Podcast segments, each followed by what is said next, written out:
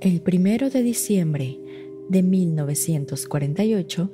el cuerpo de un hombre impecablemente vestido fue encontrado en Somerton Beach, en Adelaide, Australia. Sin identificaciones o señales externas de violencia, este descubrimiento se convertiría en un verdadero misterio para los investigadores, mismo que hasta la fecha aún no ha sido resuelto. Mis estimados, muy buenas noches. Les habla Señor Oscuro y hoy hablaremos del caso de Taman Shud, también conocido como el misterio del hombre de Somerton. Bienvenidos a Señor Oscuro, un podcast en el que cada viernes su servidora Jessica Ballarino los adentraré en los casos más perturbadores y extraños que se han documentado ya sea que se trate de temas paranormales o bien de lo más retorcido de la mente humana, nos aseguraremos de que todos y cada uno de estos casos queden grabados en sus sueños y pesadillas.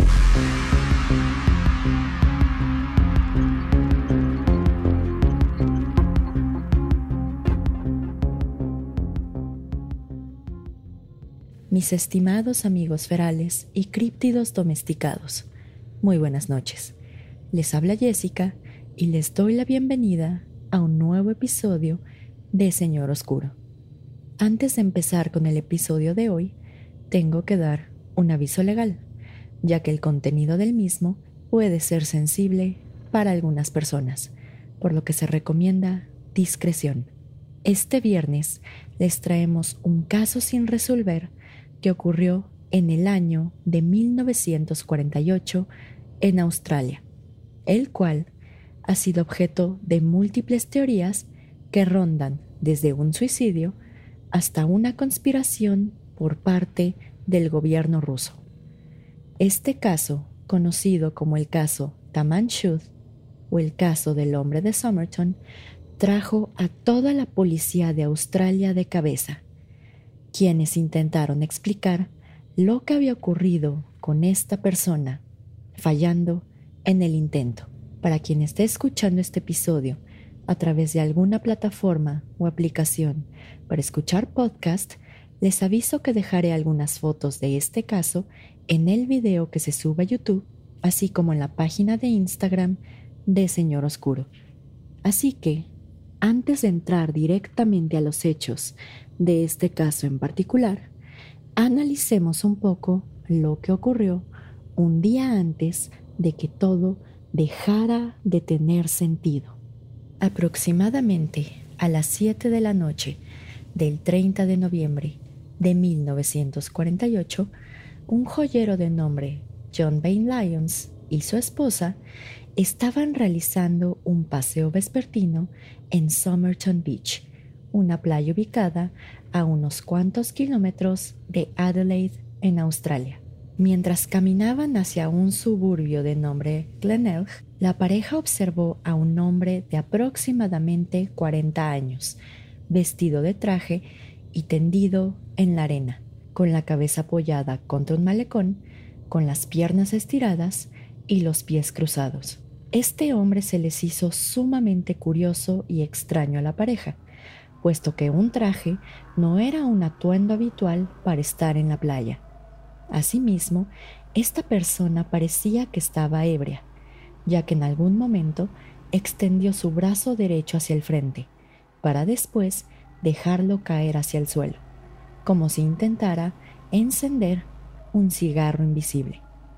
Sin embargo, la pareja no le prestó mayor atención a este hombre y siguió su camino. Media hora después, una telefonista de nombre Olive Constance Neal y su novio pasaron cerca de este misterioso hombre, solo que en esta ocasión observaron que tenía su brazo izquierdo extendido sobre la arena y parecía profundamente dormido. Al acercarse, notaron que su cara estaba repleta de mosquitos, a lo que uno de ellos manifestó que, y cito, debe estar muerto para el mundo para no notarlos. Desafortunadamente, esta pareja tenía razón,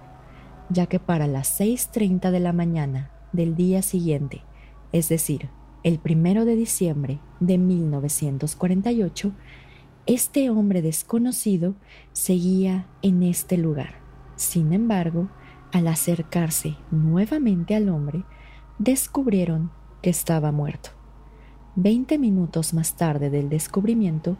policías pertenecientes a la estación de policía de Brighton arribaron a la escena del crimen y analizaron más de cerca el cadáver. Los agentes de la policía notaron que el hombre estaba perfectamente rasurado y que un cigarro, a medio fumar, se encontraba en el lado derecho del cuello de su camisa, como si se le hubiera caído de la boca. Asimismo, los policías no observaron lesiones visibles o huellas de violencia en el cuerpo, por lo que decidieron llevarlo al hospital de Royal Adelaide para realizar la necropsia correspondiente. En un análisis inicial del cuerpo, el doctor John Barclay Bennett estableció que el hombre probablemente falleció alrededor de las 2 de la mañana y que la causa probable detrás de su muerte derivó de un ataque cardíaco, agregando que tenía sospechas de que el hombre desconocido había sido envenenado. Sin embargo, al examinar más a fondo el cadáver, el doctor Barkley descubrió que sus pupilas estaban más pequeñas del usual, mientras que su vaso era tres veces más grande el tamaño habitual, y su hígado estaba distendido y presentaba una hemorragia. Por otro lado, los músculos de su pantorrilla estaban bien desarrollados, como si estuviera frente a un atleta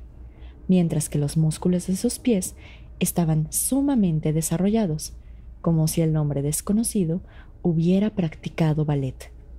Aunado a lo anterior, el patólogo de nombre John Dwyer examinó el contenido del estómago del occiso, encontrando restos de una empanada, así como una hemorragia en el estómago lo que podía evidenciar que probablemente este hombre desconocido había muerto por envenenamiento. Sin embargo, no se encontró rastro alguno de veneno en su última cena o bien en los análisis de sangre y orina practicados al cadáver. Por otro lado, y al examinar el contenido de los bolsillos de dicho hombre, se encontró un boleto de tren sin usar de Adelaide a la playa Hendy, un boleto de autobús usado de la ciudad, un paquete de chicles de la marca Juicy Fruit, una caja de fósforos de la marca Bryant May, dos peines y un paquete de cigarros de la marca Army Club, que contenía siete cigarros de otra marca más cara denominada Kensitas. Desafortunadamente, el hombre desconocido no traía consigo una cartera, dinero o alguna identificación que permitiera conocer su identidad. Asimismo, las etiquetas de su ropa habían sido cuidadosamente retiradas y uno de los bolsillos de su pantalón había sido reparado con un extraño hilo de color naranja. A pesar de lo anterior, la policía no tenía datos suficientes para identificar al hombre de Somerton y desafortunadamente para ellos, sus huellas dactilares no se encontraban en alguna base de datos de Australia, por lo que, con la finalidad de preservarlo para una futura identificación, el 10 de diciembre de 1948, el cuerpo del hombre de Somerton fue embalsamado, siendo este el primer caso en Australia en el que se presentó esta situación. Extrañamente, el caso del hombre de Somerton pronto daría un giro inesperado, ya que el 14 de enero de 1949, el personal de la estación de trenes de Adelaide descubrió un maletín marrón con la etiqueta arrancada, mismo que había sido registrado en el guardarropa de la estación el 30 de noviembre de 1948, después de las 11 de la mañana, es decir, justo el día en el que el hombre desconocido fue visto por Lyons y su esposa en la playa de Somerton. Al examinar el contenido del maletín, la policía encontró una bata de cuadros rojos, un par de pantuflas de fieltro de talla 7, cuatro pares de calzoncillos, una pijama, artículos de afeitar, un pantalón marrón claro con arena en los puños, un destornillador de electricista, un cuchillo de mesa que fue cortado para que fuera un poco más corto y más afilado, un par de tijeras con puntas afiladas, un pequeño cuadrado de zinc que se creyó que se usó como funda protectora para el cuchillo y las tijeras, un cepillo utilizado para estampar esténciles, así como un hilo de color naranja que correspondía al que se encontró en los pantalones del fallecido, el cual no había sido producido o comercializado en Australia, por lo que se concluyó que el hombre de Somerton realmente era un extranjero. A pesar de que todas las etiquetas de la ropa habían sido removidas, la policía encontró el nombre T. King en una corbata, el apellido King en una bolsa de lavandería y King en una camiseta, así como tres etiquetas pertenecientes a una tintorería, con los números 1171 diagonal 7, 4393 diagonal 7 y 3053 diagonal 7. Ahora bien, y a pesar de que la policía tenía dos nombres que investigar, se concluyó que estos no eran los de nuestro hombre desconocido, sino más bien fueron dejados para obstaculizar la investigación de la policía. Por otro lado, y al observar detenidamente la ropa encontrada en este maletín, los agentes de la policía concluyeron que el hombre desconocido había vivido o había viajado a los Estados Unidos de América, ya que las puntadas de uno de los sacos encontrados solamente podían ser tejidas con una máquina que en ese entonces se vendía exclusivamente en este país. Finalmente, el 14 de junio de 1949, el cuerpo del hombre desconocido fue enterrado en el cementerio West Terrace en Adelaide. Los gastos funerarios fueron pagados por la Asociación de Corredores de Apuesta de Tribuna de Australia del Sur, mientras que los servicios funerarios fueron oficiados por la Armada de la Salvación. Tres días después del entierro, es decir, el 17 de junio de 1949, el juez de instrucción de nombre Thomas Erskine Cleland comenzó una investigación judicial y reexaminó el cuerpo del hombre de Somerton, encontrando que sus zapatos estaban impecablemente boleados, por lo que no era posible de que dicho hombre hubiera estado caminando en la playa todo el día. Este descubrimiento robustecía la teoría de que el cuerpo del occiso fue llevado a la playa después de su muerte ya que además no se encontró evidencia alguna de convulsiones o vómitos, siendo estos dos de los síntomas que se presentan cuando una persona muere por envenenamiento. Por esta razón, Cleland además especuló que el hombre que fue visto por diversos testigos la noche del 30 de noviembre de 1948 probablemente no era el mismo hombre desconocido de Somerton, puesto que aún quedaba la posibilidad de que la muerte del Oxiso ocurrió en otro lugar. Y desafortunadamente,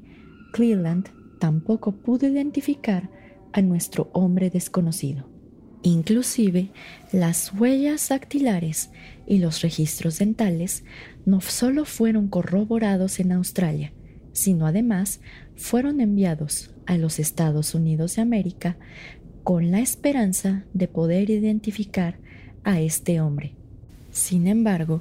la búsqueda falló por completo e inclusive parecía que el hombre desconocido de Somerton jamás hubiera nacido. A su vez, el juez de instrucción realizó un descubrimiento bastante curioso en la ropa de este hombre, ya que después de revisar detenidamente sus pantalones, encontró un bolsillo oculto en el área de la cintura. Al revisar el contenido de este bolsillo, se encontró un pequeño pedazo de papel enrollado con las letras Taman Shud. Al no tener más líneas de investigación, la policía le solicitó a los periódicos que publicaran este pedazo de papel, esperando que alguien tuviera conocimiento de su significado. Un reportero de nombre Frank Kennedy reconoció que estas palabras estaban escritas en farsi, por lo que sugirió que consiguieran un ejemplar de un libro intitulado Rubayat de Omar Khayyam, el cual curiosamente se había vuelto popular durante la Segunda Guerra Mundial. Este libro contenía una serie de poemas dedicados al vino, al amor y a la muerte, entre otros temas, y extrañamente, estas palabras coincidían con la última página de este libro, mismas que se traducían a esto ha finalizado o esto ha terminado. Sin embargo, la policía aún debía encontrar el libro del que salió esta frase, por lo que, en una conferencia de prensa, le solicitaron a la ciudadanía ayuda para encontrar este ejemplar. El 23 de julio de 1949, un hombre en Glenelg entregó la copia de este libro a la policía y tenía una historia bastante extraña detrás de su descubrimiento. De acuerdo con este hombre, él y su yerno manejaron hasta Somerton Beach, estacionaron su automóvil y dejaron los vidrios abajo.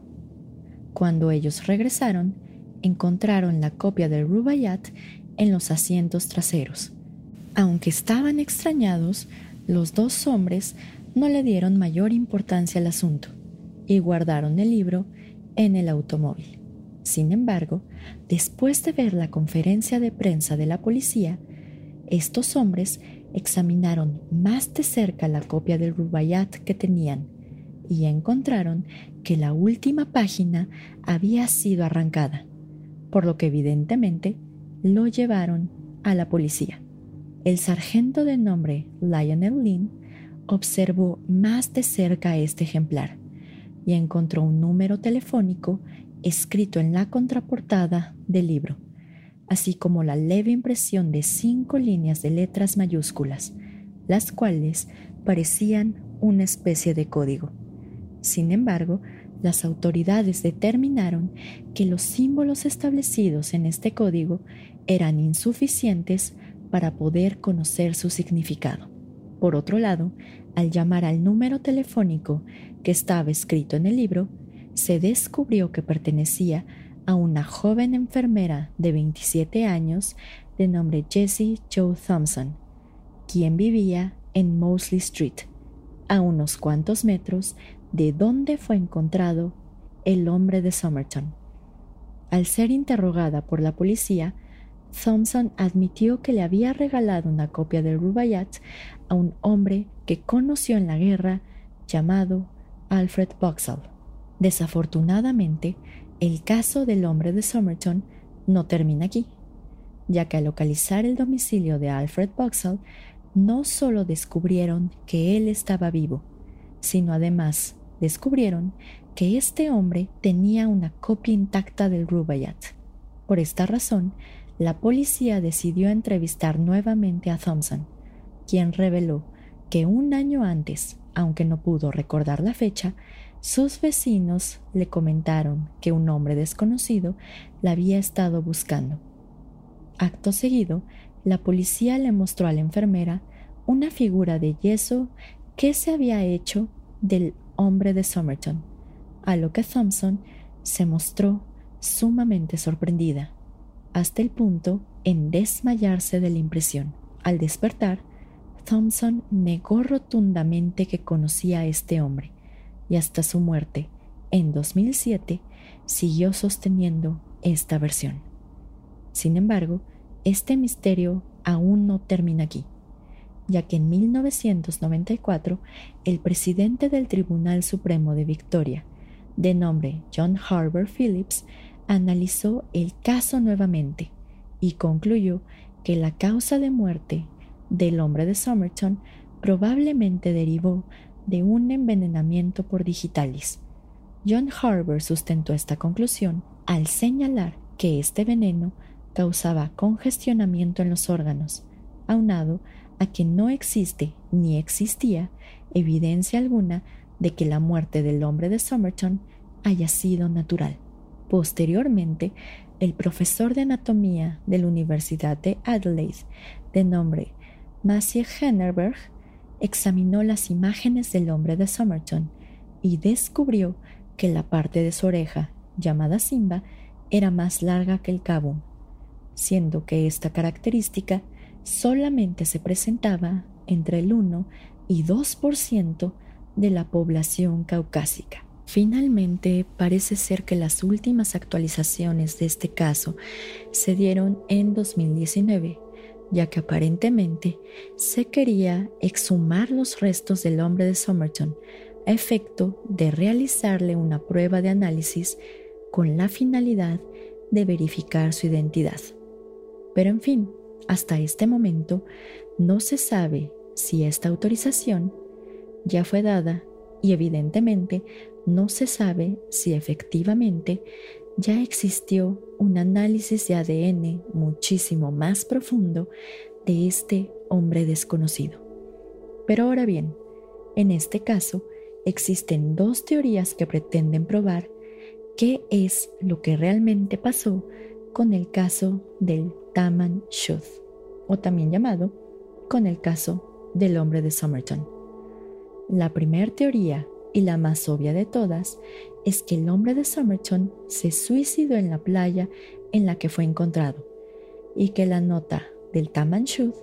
era realmente una nota suicida. Sin embargo, esta teoría parece ser que no convence a todos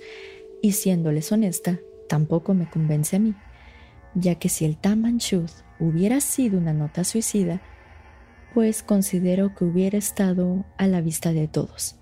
Asimismo, aparentemente existió una declaración que fue ignorada por la policía desde 1948,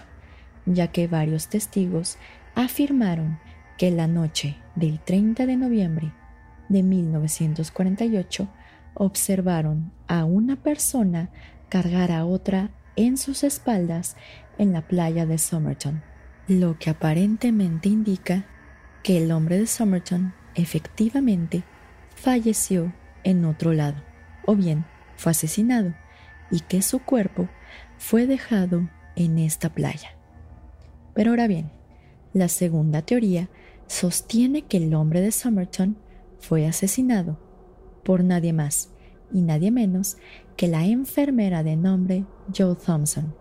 ya que se sospecha que esta mujer realmente era una espía rusa. Esta teoría fue sugerida por Kate Thompson, la hija de Joe Thompson, en una entrevista dada al programa de televisión conocido como 60 Minutos. De acuerdo con Kate Thompson, su madre tenía un lado oscuro bastante particular, ya que ella le manifestó que sí conocía al hombre de Somerton, pero que jamás revelaría su identidad e inclusive Kate Thompson manifestó que su madre en algún momento le dijo, y cito, el misterio del hombre de Somerton solo se conoce a un nivel superior al de la policía. Asimismo, Kate Thompson manifestó que en una ocasión escuchó a su madre hablar por teléfono en un ruso muy apresurado, como si no quisieran que nadie la escuchara y que además sabía que les enseñaba inglés a inmigrantes rusos, llegando a manifestar que, y cito, oh, todavía entiendo ruso, pero hasta este punto no se tiene una razón por la que Joe Thompson quisiera asesinar al hombre de Somerton. Y déjenme decirles que efectivamente sí existe una razón. Pues ustedes verán, Joe Thompson es decir, la enfermera, tuvo un hijo llamado Robin, el cual no solo tiene muchas similitudes con el hombre de Somerton, sino además poseía las mismas características en las orejas que nuestro hombre desconocido.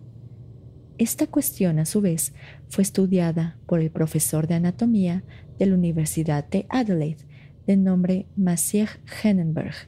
quien manifestó lo siguiente, y cito, La combinación de dos similitudes no ocurre de manera común.